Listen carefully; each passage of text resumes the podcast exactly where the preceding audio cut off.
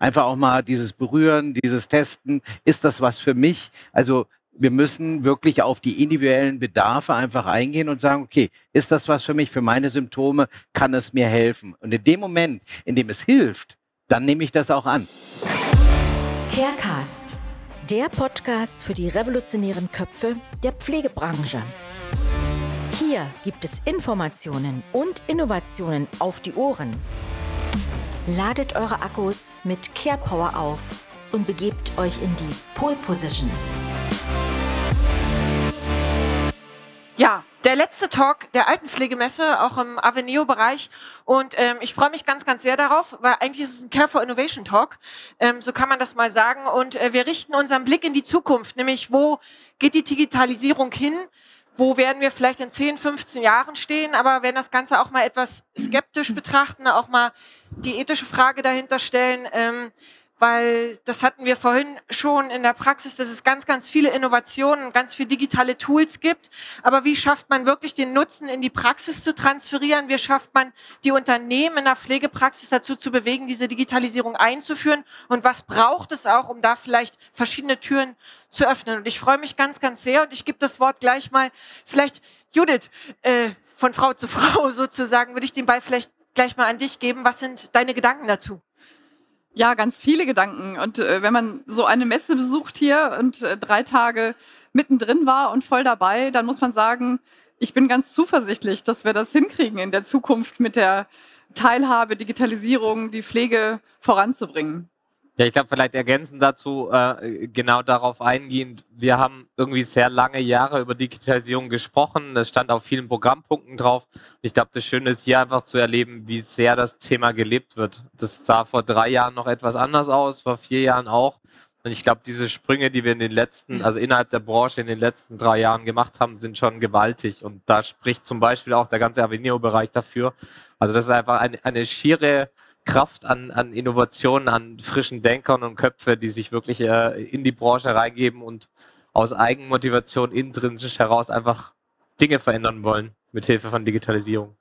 Habt ihr einen Eindruck, welcher Bereich sich vor allem entwickelt hat? Also die Themengebiete waren ja auch so nach Sparten gegliedert, Organisation, Management, Kommunikation. Habt ihr vielleicht auch äh, als Vorstand, ihr bekommt ja mit, wer wird Mitglied im Verein, so eine Tendenz, welches sich gerade so in der letzten Zeit stark entwickelt hat? Ich würde sagen, das Thema äh, Personalmanagement, Entlastung auf jeden Fall, das haben wir ja auch gesehen bei den Preisträgern, äh, ganz klar. Ähm, es gab ja auch äh, letztes Jahr eine Umfrage, wo ist die Bereitschaft der Digitalisierung im, äh, im Gesundheit beziehungsweise in der Pflegewirtschaft. Und da war das Thema äh, Verwaltung, äh, Personalmanagement stand ganz, ganz oben auf. Und ich glaube, die Aveneo äh, Startups, die hier sind, haben da ganz doll zugehört und auch wirklich tolle Produkte, eine gute Antwort gefunden. Und das ist, glaube ich, genau der Punkt, dass äh, die Träger, sowohl die Privat- als auch die Sozialwirtschaft äh, realisiert hat, hey, das ist der erste Gang der Digitalisierung. Vielleicht noch ergänzen, nur ganz kurz, ich glaube, ein Bereich, der auch sehr mitschwingt und mittlerweile endlich mit Leben gefüllt wird, dieses Buzzword, ist einfach digitale Teilhabe. Also, dass man eben auch den Schritt weiterdenkt, ähm, gerade pflegebedürftige Menschen, wie kann man stärker involvieren, was sind vielleicht äh, Möglichkeiten, wirklich Teilhabe zu fördern, die jetzt einfach durch Pflegebedürftigkeit wegfallen, die vorher selbstverständlich waren. Und ich glaube, auch gerade in diesem Bereich ähm, sind schon noch einige Lösungen da, die dann irgendwie mehr Spaß machen, wenn man in die Zukunft schaut. Ja, mir wäre es wichtig, einmal zu sagen, das ist Judith Ebel, Vorsitzende Ach, von Care for Innovation. ja. Das ist Christoph Guckelberger. Ganz die Namen vergessen. Vorsitzender. Und das ist Thorsten Anstedt, auch stellvertretender Vorsitzender. Das ist Susan Novara, mein Name ist Thomas Bade. Ja. Wir werden immer gleich so inhaltlich. Ja. ja, das stimmt. Aber ich würde gerne was zu deinem Thema sagen, äh, Christoph, äh, digitale Teilhabe. Äh, für mich ist da das Schlüsselerlebnis die Corona-Zeit gewesen. Weil wir, da haben wir gemerkt, wie digitale Teilhabe eben nicht funktioniert. Nicht? Also fragen wir uns mal, wie ein Mensch mit einer schweren Behinderung, körperlich oder geistig, wie er digital teilhaben kann. Stellt euch vor, die sind in ihren Wohneinrichtungen gewesen und hatten keinen Kontakt mehr zu ihren Angehörigen, weil zum Teil es gar nicht möglich war, sie digital zu erreichen. Äh, stellen wir uns auch den wohnungslosen älteren Menschen vor. Der hat kein Smart Device, um sich äh, die Informationen zu hören, was mit Corona los ist und so weiter und so weiter. Und äh, äh, ich schätze ihn nicht besonders sehr, aber Kevin Kühnert hat, als er noch kein äh, Bundesgeschäftsführer, da etwas ganz Wichtiges gesagt. Wir sollten ihn mal dran erinnern. Er hat mich gefordert, ein digitales Endgerät für jeden Bürger, für jede Bürgerin, weil sonst kannst du es ja gar nicht machen. Und ich finde, das ist so eine Botschaft, die wir transportieren müssen. Wir reden, und das ist sehr wichtig, wir reden über das digitale Verständnis der Pflegenden, die sehr häufig ein digitales Endgerät haben, aber unter uns gesprochen auch nicht immer außerhalb der normalen Programmstrukturen damit umgehen können. Also wer ein Handy hat, kann nicht digital transformieren. Das funktioniert nicht.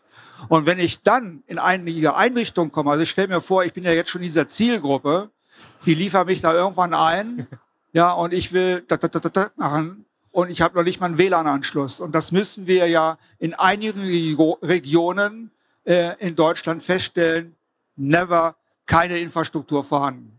Und ähm, wir müssen deutlich machen, dass die digitale Transformation, die wir mit powern wollen, eben bei den Bürgerinnen und Bürgern ankommen muss. Ich höre auch gleich auf zu quatschen. Und äh, was mir besonders wichtig ist, dass wir uns bei den Startups sehr mehr und viel mehr bemühen, Usability, Usability. Die Dinger müssen fehlerfrei funktionieren. Und äh, insbesondere dann, wenn wir uns an die Kundinnen und Kunden, an die älteren Menschen und an diejenigen, die wir digitale Teilhabe versprechen, wenden. Ja. Ich, jeder. Oh, oh, oh, ich, würde, ich würde, wenn du mich, also digitale Teilhabe ist natürlich, du weißt, ich mache ja Quartier und bin direkt bei den Menschen, sowohl bei den Pflegediensten als auch äh, bei den äh, Seniorinnen und Senioren. Und äh, als ich die gefragt habe, sagt, wollt ihr Digitalisierung?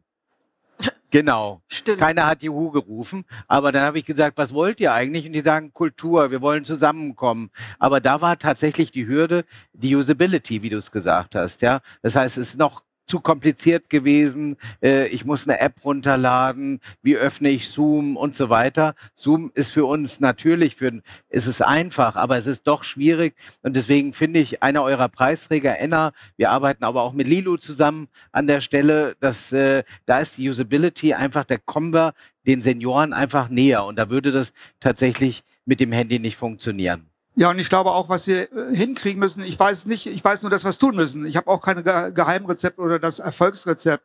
Doch, ich. Ja, Judith, ja. Also, Judith hat das Geheimrezept. Judith Jetzt. Aber ich will trotzdem mal aus der Sicht eines immer schlechter hörenden Menschen sprechen. Es gibt wirklich eine geile Lösung, wo ich mir darüber äh, schon lange Gedanken mache, dass ich ein intelligentes Hörgerät habe, das erkennt, in welchem Raum ich mich befinde. Also wenn ich ein schönes Konzert in der Berliner Philharmonie mir angehört habe und würde nach zwei Jahren wiederkommen, würde dieses Gerät erkennen, das ist Thomas, der war schon mal hier, der hat das und das Hörvermögen. Das sind hochintelligente Systeme, die die Lebensqualität erhalten, fördern und ähnliches. Und diese Faszination, das ist so ein bisschen wie Cradle heute. Hm. Ja, da kannst du viel drüber reden, sag, ja, ist gut und so. Aber wenn du es erlebt hast, dann ist es äh, ja, dieser Erlebnisfaktor treibt dich dazu, etwas zu nutzen. Und ich glaube, das ist auch unsere Aufgabe, wenn ich, jetzt kannst du natürlich gleich, Judith, wenn wir diesen Erlebnisfaktor auch auf die Pflegenden bringen. Also wir müssten diese Erleichterung von digitalen Instrumenten richtig spürbar machen. Jetzt gut. Genau. Ich habe ja gesagt, ich habe die Lösung. Und ich glaube, die Lösung ist tatsächlich wir müssen in die Praxis gehen. Wir ja. müssen mit den Menschen, die damit arbeiten wollen, die das benutzen sollen, wir müssen sie ganz genau beobachten. Ich, ganz, ich stehe ganz häufig in Seminaren, stehe ich hinter meinen Anwendern in, in, ja, und gucke genau, wo klicken die hin. Warum, wo ist der, warum ist der Button irgendwie, warum muss der ein bisschen grüner sein als der andere, ja? ja. Also wirklich zu schauen, was brauchen die? Und ich setze da an aus meiner, ich bin ja Pflegepädagogin, und aber auch aus der Pflege. Und ich setze genau da an und frage mich immer, was ist die, ich mache immer eine Ist-Analyse. Ich versuche immer rauszufinden, was wissen die denn schon, was wollen die denn wissen, was ist das Ziel. Und ich glaube, wenn man so daran geht, dann, äh, dann funktioniert das auch. Dann, dann beobachtet man die Menschen, dann begleitet man sie und dann schaut man genau auch, was brauchen sie. Und dann brauchen sie aber noch jemanden, der es nicht nur einmal anstößt, sondern meiner Meinung nach eine gute Kundenbetreuung, ein gutes wage ich einfach niedrigschwellig zu sagen, ja, komm her, es ist kein Problem, dass du das nicht weißt. Ich judge dich dafür nicht, sondern komm her und wir machen das gemeinsam. Bei mir kann man auch um am Samstag anrufen um 18 Uhr und ich sage, natürlich ist das kein Problem, wenn Sie das Passwort vergessen haben. Das machen wir irgendwie jetzt. Haltet ihr Konzepte wie das Living Care Lab oder ich äh, treibe das mal weiter, der Gedanke, der mich umhertreibt, Digitalisierung nämlich fahrbar zu machen, gerade im ländlichen Raum, nämlich digitale Tools einzupacken, zu den Akteuren zu fahren, zu den Pflegebedürftigen nach Hause zu fahren und zu sagen, hey, ich zeig dir mal, was ist eine Diga, was ist eine DIPA und schule eure digitalen Kompetenzen vor Ort. Und da bin ich total bei dir, Thomas. Ich glaube, man muss es einfach erlebbar machen und dann kommt auch dieser Mehrwert raus. Ja, ich glaube, ein Punkt dazu, wo ich äh, gerne nochmal kurz einen Schritt zurückgehen würde. Ich finde, uns hilft es immer so ein bisschen beim drüber nachdenken, wie man vielleicht weiterentwickeln kann oder was man braucht. Ich finde digitale Teilhabe manchmal auch ein bisschen falsch, also so ja, führt ein bisschen in die Irre, weil aus meiner Sicht geht es eigentlich um soziale Teilhabe. Und die Digitalisierung ermöglicht uns, genau in solchen Hörgerätbeispiel, dass wir weiterhin soziale Teilhabe haben können mit Hilfe von Digitalisieren, obwohl wir Einschränkungen haben und das fließend vorgehen kann. Ich glaube, genau das ist im Kern das. Es geht nicht um dieses, was ist denn überhaupt digitale Teilhabe, sondern für mich sehr oft um den Gedanken, was habe ich denn bisher gemacht? Welche Teilhabe war mir denn bisher im sozialen Umfeld möglich? Und die will ich weiterhin haben, egal welchen Weg ich einschlage. Und da einfach Möglichkeiten zu finden, dann über Usability, die wirklich dann angepasst ist danach, mir die soziale Teilhabe weiter gewährleisten. Und Thomas, du hast so schön gesagt, äh, Pandemiezeit das Abgeschnittensein. Das war eben, im Kern war das Abgeschnittensein vom sozialen Umfeld. Das ging nicht in erster Linie um digitale Teilhabe, sondern einfach nur um Teilhabe am Leben, ja. am Sozialen. Und das finde ich so ein Aspekt, der immer dabei hilft in der Produktentwicklung, wo müssen wir hin, eben genau das ist es unauffällig eine Hilfelösung gibt, äh, Hilfestellung gibt, um Teilhabe zu fördern. Und äh, Susan, du hast absolut recht. Man muss es zu den Menschen bringen. Wir arbeiten sehr, sehr eng dem Digitalministerium, dem hessischen Digitalministerium. Und die haben sich die Frage gestellt, warum hat AHL, warum gibt es das seit 15 Jahren, warum ist es noch nicht erfolgreich? Also nicht in der Form, wie wir es gerne hätten. Ja, und das ist, wir sind eigentlich zu dem Punkt gekommen, wir müssen es zu den Menschen bringen, wir müssen es zeigen und wir müssen es ihnen nicht verkaufen, sondern auch zum Laien. Einfach auch mal dieses Berühren, dieses Testen. Ist das was für mich? Also wir müssen wirklich auf die individuellen Bedarfe einfach eingehen und sagen, okay, ist das was für mich, für meine Symptome, kann es mir helfen? Und in dem Moment, in dem es hilft, dann nehme ich das auch an. Da ist ein ganz schönes Beispiel. Wir haben ein Mitglied in, bei Care for Innovation, ähm, die Regina Briora, die hat beispielsweise eine, einfach eine Einrichtung, also eine, nicht eine Einrichtung, die hat eine Wohnung gemietet, in, ich glaube in Mülheim an der Ruhr, und hat gesagt, die bestücke ich jetzt einfach und das ist die Ferienwohnung. Und da kann ich sozusagen mit meinem pflegebedürftigen Mutter, Vater kann ich da einfach mal Ferien machen. Jetzt ist Mülheim an der Ruhr, ist, weiß ich nicht, ist vielleicht auch ganz nett. Äh, ja, aber vor allen Dingen ist diese Wohnung bestückt mit lauter Innovationen, ja, also wo man sagen kann, da kann ich es mal ausprobieren, bevor ich es vielleicht anschaffe, kaufe äh, oder miete oder wie auch immer. Also dieses erlebbar machen, sichtbar machen, auch rausgehen und zeigen, was gibt es eigentlich alles. Ich glaube, wir haben so viel, so viel, was wir haben und und es ist so wenig sichtbar.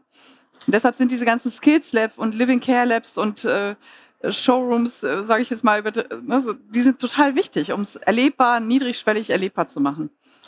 Ja, ich glaube, es ist noch was anderes wichtig, dass wir äh, auch, wie soll ich mal sagen, an andere Finanzierungsmodelle denken. Ja, ich, wir, ihr kennt unseren Kollegen Icho, ja, der hat wirklich ein wunderbares Produkt, was äh, für die Therapie von dementiell erkrankten Menschen wunder, wunderbar funktioniert. Äh, das ist natürlich nicht günstig, weil so etwas will entwickelt werden. Das hat lange, lange Zeit gedauert, bis es auf diesen Status gekommen ist. Und das muss natürlich refinanziert werden.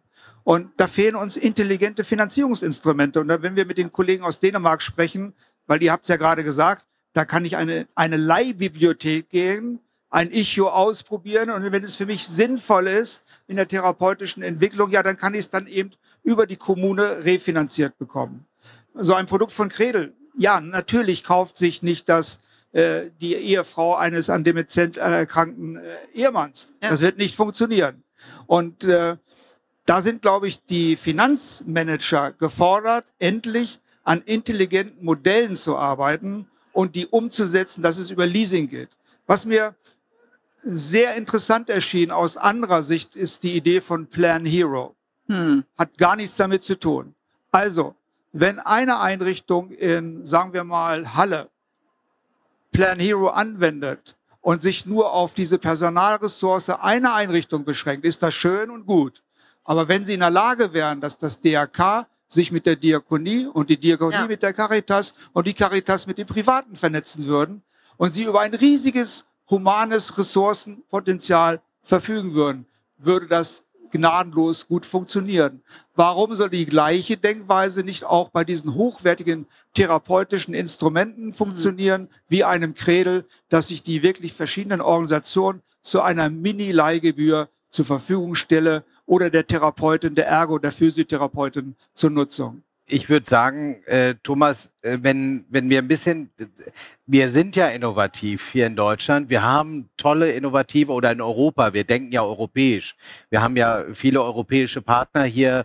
Wir haben die Dänen, die Holländer. Äh, das macht ja auch richtig Spaß, auch von denen zu lernen. Aber was ich sehe, wir müssen eigentlich lernen von der, vom Gesundheitswesen. Das heißt also die Krankenkassen, der Staat, der muss lernen, präventiv zu denken. Und äh, diese, diese präventive, dieses präventive Investment, das fehlt. Wenn ich jetzt sehe, eine gemeinsame Freundin von uns, die Insa Strade, wenn wir über Healing Culture äh, gehen, in England gibt es, äh, wir haben über soziale Teilhabe gesprochen, in England gibt es ein Einsamkeitsministerium. Und die wissen ganz genau, wenn sie ein Pfund investieren in Kultur, dann äh, sparen sie im Gesundheitswesen zwischen sieben und elf Pfund. Ganz klar, es ist eine Rechnung äh, und äh, da wird zum Beispiel digitale oder so kulturelle Teilhabe per Rezept beim Arzt verschrieben.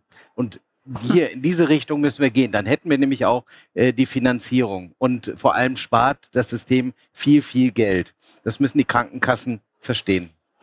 um damit zu verhindern, dass solche Innovationen in der Schublade verschwinden. Das ist nicht das ganz Schlimme daran. Ja, wir haben, und da gebe ich dir vollkommen recht, wir haben so viel Innovationspotenzial, was aus wirtschaftlichen Gründen versackt, ja, liegen bleibt, nicht weiterentwickelt wird. Manchmal braucht es eben fünf, sechs Jahre, bis so ein Produkt steht. Okay, aber egal, wenn es dann zu dem Effekt führt, dann müssen wir Ressourcen entwickeln, die das möglich machen. Aber, und das ist so ein bisschen meine Einschränkung, wir müssen auch tatsächlich konzentrierter darauf schauen, auch in dieser Di- Digitalisierungsphase, was ist sinnvoll. Also was brauchen wir wirklich? Es gibt diesen schönen Satz von äh, Frau Birgit Mager, die ist Professorin an der School of Design in, in Cologne. Äh, die hat mal gesagt, äh, ihr müsst in den Schuhen der Kunden laufen lernen. Ja, wir müssen verstehen, was die Kunden wirklich wollen, wo ihre Needs, jetzt sagen wir wieder so ein schönes Wort, wo eure Pain liegt, also das, was ihr wirklich braucht in eurem Unternehmen da sind wir nicht immer sauber aufgestellt. Manchmal machen wir a little bit too much.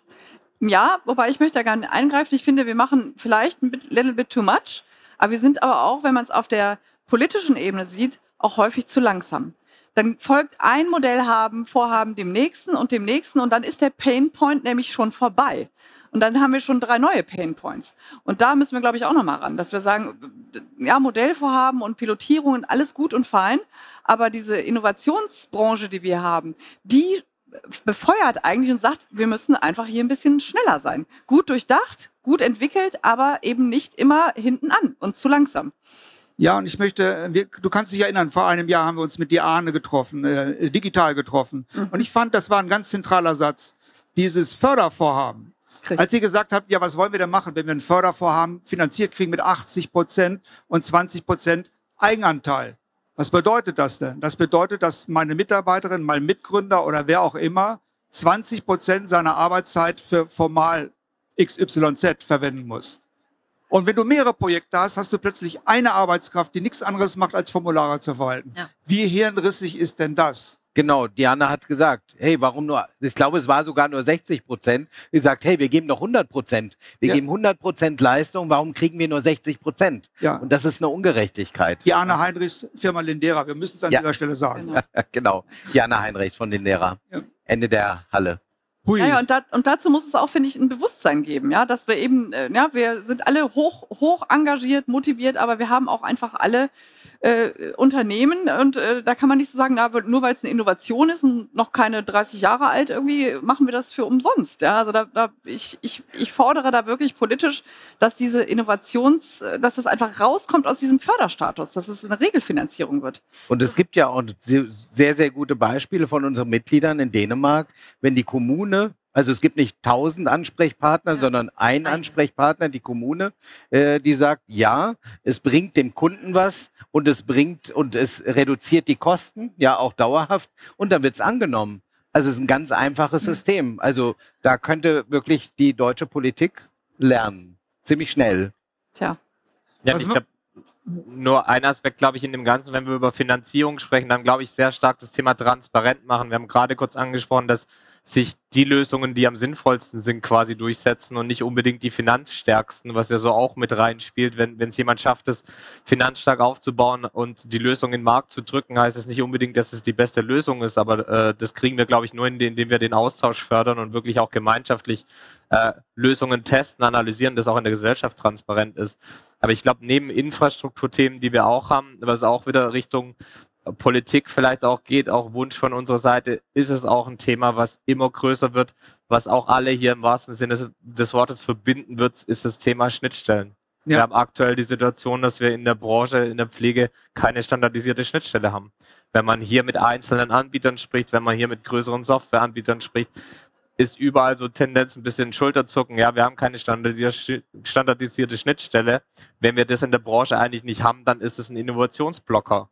Weil allein die, die Pflege der Schnittstellen, das Entwickeln von einzelnen unterschiedlichen Schnittstellen ist eine Dimension, die das annehmen wird, die einfach nicht handelbar ist. Und dann rennen wir in die Situation rein, dass wir wunderbare einzelne Lösungen haben, die im Alltag wunderbar unterstützen, aber wir haben nirgends die Verknüpfung. Wir pflegen Daten an zehn verschiedenen Stellen und haben dann nämlich genau den Effekt der Digitalisierung nicht machen soll, einen zusätzlichen Aufwand anhand von Pflege von Daten, die es überhaupt nicht sein müsste.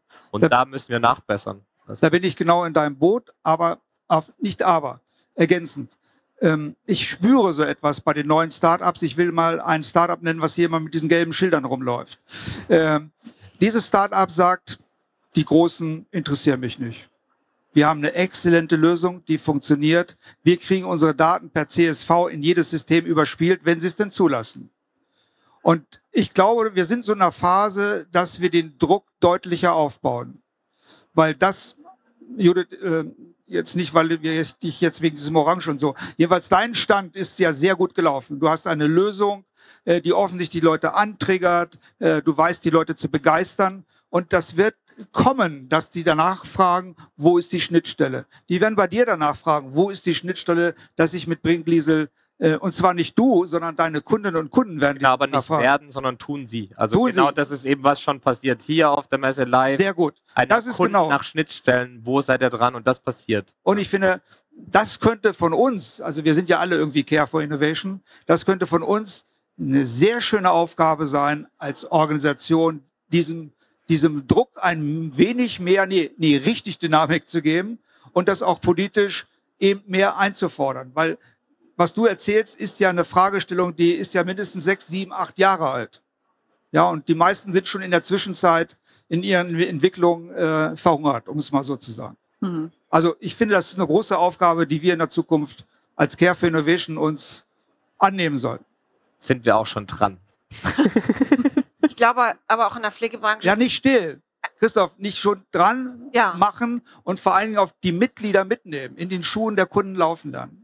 Ich weiß, dass du das machst, aber Ich glaube, es ist die einheitliche Sprache auch, ähm, die an die Politik zu tragen. Also jeder kreist um die Problematik, aber irgendwie habe ich das Gefühl, die Schlagkraft ist einfach nicht da. Ich hatte äh, letztens einen Termin äh, mit dem Ministerium ähm, aus meinem Heimatbundesland und da ging es um Digitalisierung, dass man die eben schon zu zukünftigen Fachkräften, nämlich in die Altenpflegeschulen trägt. Und das Mindset dort vom Ministerium war, wir sind digital aufgestellt. Die Pflege ist digital, die Altenpflegeschulen sind digital. Und wenn man hinterfragt, was bedeutet denn für euch Digitalisierung? Na, die sind doch mit PCs ausgestattet. Ne? Das ist auch die Frage, das Verständnis zu erreichen, was ist eigentlich Digitalisierung? Ja, einmal das Verständnis. Und ich glaube, wir haben auch bei Care for Innovation auch den Ansatz über Hochschulen. Also wir haben wirklich viele Gespräche mit Hochschulen, die sagen, wir wollen euch mit direkt in die, in die Lehre haben, ja, in, in Pflegestudiengängen. In, äh, also ich hatte so viele äh, Schulen äh, am Stand, die wirklich verstanden haben, okay, wir müssen da jetzt, wir müssen da jetzt äh, das reingeben. Wir müssen die jungen Menschen, äh, die die Zukunft hier sind, die müssen wir schon direkt mit diesen Innovationen äh, in Kontakt bringen. Und genau dann hört es eben nicht dabei auf, dass man ein Pflegedokumentationssystem hat Ja. oder dass man einen PC bedienen kann. Dann geht's weiter. Denkt äh, ihr, dass Care for Innovation die Schlagkraft entwickeln kann in Perspektive, wenn man jetzt mal zwei, drei Jahre vorausdenkt, um zum Beispiel mit der Politik zusammenzuarbeiten und wirklich den Mehrwert, also in die Praxis zu transferieren. Susan, wer denn sonst? Hm? wer denn sonst? Ja, ach, war eine rhetorische Frage eigentlich. Ich habe jetzt auf so ein knaller Ja gewartet.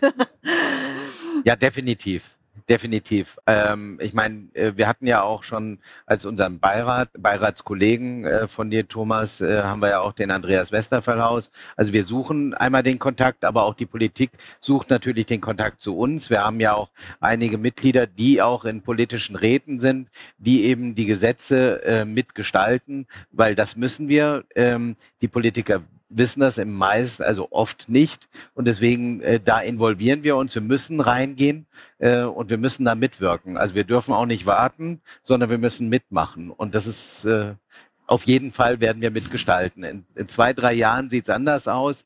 Aber es muss auch ankommen. Teilweise haben wir die Gesetze, tolle Gesetze, sowohl äh, die Finanzierung, keiner weiß es. Wir haben tolle Lösungen wie DIGAS, DIPAS, EPA, E-Rezept kommt noch. Herr Lauterbach hat es gerade ein bisschen verschoben, aber es wird auch, das E-Rezept wird kommen. Aber wenn ich dann mit den Ämtern für Gesundheit oder Soziales zusammen bin und sage, äh, wie sieht's eigentlich aus? Ähm, habt ihr eigentlich schon EPAS, DIGAS e, äh, oder, äh, oder EPAS, DIGAS und DIPAS? Und dann sagen die, was ist das eigentlich? Gesetze sind da, Finanzierung ist da, aber es weiß keiner, was es ist. Auch interessant, ja. Da war die, da war der, der, der Gesetzesgeber schnell, aber die Kommunikation nach außen, die funktioniert noch nicht. Leider. Ja, weil wir haben ja auch ein Care for Innovation Mitglied, Herzbegleiter in Halle 7 und äh, das ist die erste DIPA und äh, aber die Pflegedienste selbst, ähm, sind schon, ich sag mal, scharren die Hufe und äh, wollen das Thema DIPA, also digitale Gesundheit, also die digitale Pflegeanwendung äh, vorantreiben. Vielleicht kann man ja vielleicht mal ganz mutig sagen, vielleicht braucht ja die politische Ebene auch Digital-Coaches. Das könnten wir ja machen. Das können wir machen, oder? Ja. Damit es in die richtige Richtung läuft. ja, vielleicht Thomas, deine Stelle ist doch jetzt vakant, oder wie war ja. das? ähm, ja, ich finde, wir haben ja einige Zuhörerinnen und wir werden ja Gott sei Dank, oder ich weiß nicht, ob es Gott sei Dank ist, auch hier aufgezeichnet. Man kann uns ja heute um 18 Uhr dann auch noch live, also halb live wiederhören. Ähm, vielleicht ist es auch ganz interessant, dass wir dieses Thema Ethik dabei nicht vergessen haben. Ähm, und wir haben bei uns im Beirat eine wirklich, äh, wirklich exponierte Vertreterin der Ethik, Nina Zuber, die, äh, dazu geforscht hat, die mit dem äh, Nida Rübelin dazu etwas gemacht hat. Und wir werden auf der Munich Creative Business Week gemeinsam mit Nina Zuba etwas zum Thema Ethik erarbeiten als Care for Innovation. Also für mich auch eine Möglichkeit, jetzt mal eine Einladung auszusprechen, an diesen Prozessen mitzuarbeiten. Also wir sind nicht nur auf Messen, äh, um uns vorzustellen, sondern wir arbeiten auch inhaltlich, glaube ich, das ist ganz wichtig, äh, ganz wichtig äh, vertieft weiter. Ja, das war mir wichtig nochmal zu sagen finde ich ganz wunderbar. Sag doch noch das Datum, dann ist auch gleich klar. Ah, jetzt lass mich wieder erwischen, sonst hätte ich es ja selber. Ich weiß es okay. Moment. Also ich glaube 16. 17. 18. 16, Mai. Genau, ja. 16. Ja, man kann das aber auf unserer Homepage sehen und ich glaube bei Care for Innovation steht es auch ab morgen, weil wir es ja gerade besprochen haben. Absolut. Äh, und wir haben ja auch in diesem ah. Wir haben ja eine App dafür. Genau. Ja. genau. Care for Innovation hat eine App seit letzter Woche im App Store und Google Play Store downloadbar. Da sind alle unsere Mitglieder vertreten mit ihren Lösungen. Dort kann man auch einen Mitgliedsantrag stellen. Und da werden natürlich auch Termine eingestellt. Und da werden wir gleich, sofern es nicht schon geschehen ist, die MCBW auch gleich nochmal mitbewerben. Äh, ich gucke so ein bisschen auf die Uhr. Ich habe eine Idee. Ich weiß nicht, ob ihr Lust dazu habt.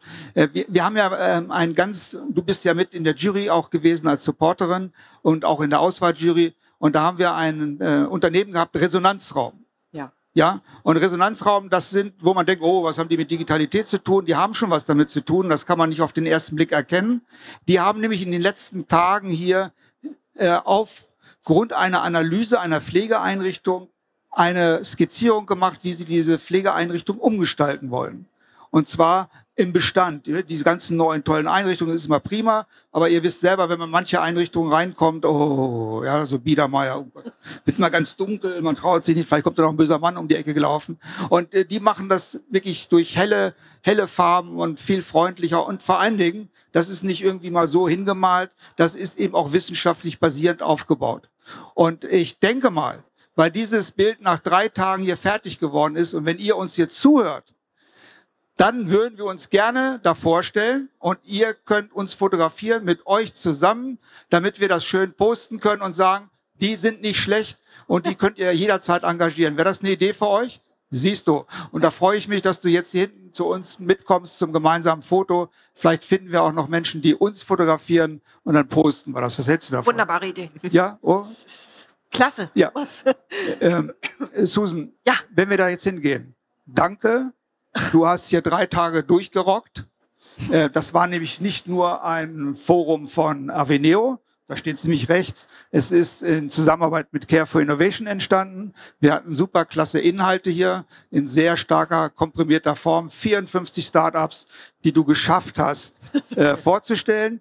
Du hast vorhin gesagt, deine Zunge fühlt sich pelzig an. Genau, ich könnte sie heute Abend kämmen. Und äh, dafür dir ein herzliches Dankeschön. Ja. Ich glaube, das ist super gelungen. Und äh, wenn ich eine Empfehlung an die Veranstalterin weitergeben darf, dann äh, ist mit Sicherheit dein Name weiter, wenn die noch hören, was ich so sage. Also ich würde mich sehr freuen, wenn ich denn nach Nürnberg kommen sollte, wenn du dann wieder im Forum bist. Vielen, vielen Dank. Das nehme ich sehr gern an. Danke für die Möglichkeit. Hat dich das Thema angefixt und die Lust auf Innovation geweckt? Dann gehe auf unsere Webseite www.novara-consulting.de und buche dir ein kostenloses Erstgespräch. Denn wir stehen dir als Trainer zur Seite, um dein Spiel zu gewinnen. Willst du den nächsten Anpfiff zum Carecast nicht verpassen? Dann abonniere unseren Podcast. Um mehr Innovationsdenker unserer Branche zu entwickeln, empfehle uns sehr gern weiter. Wandeln durch Handeln. Bis zum nächsten Mal.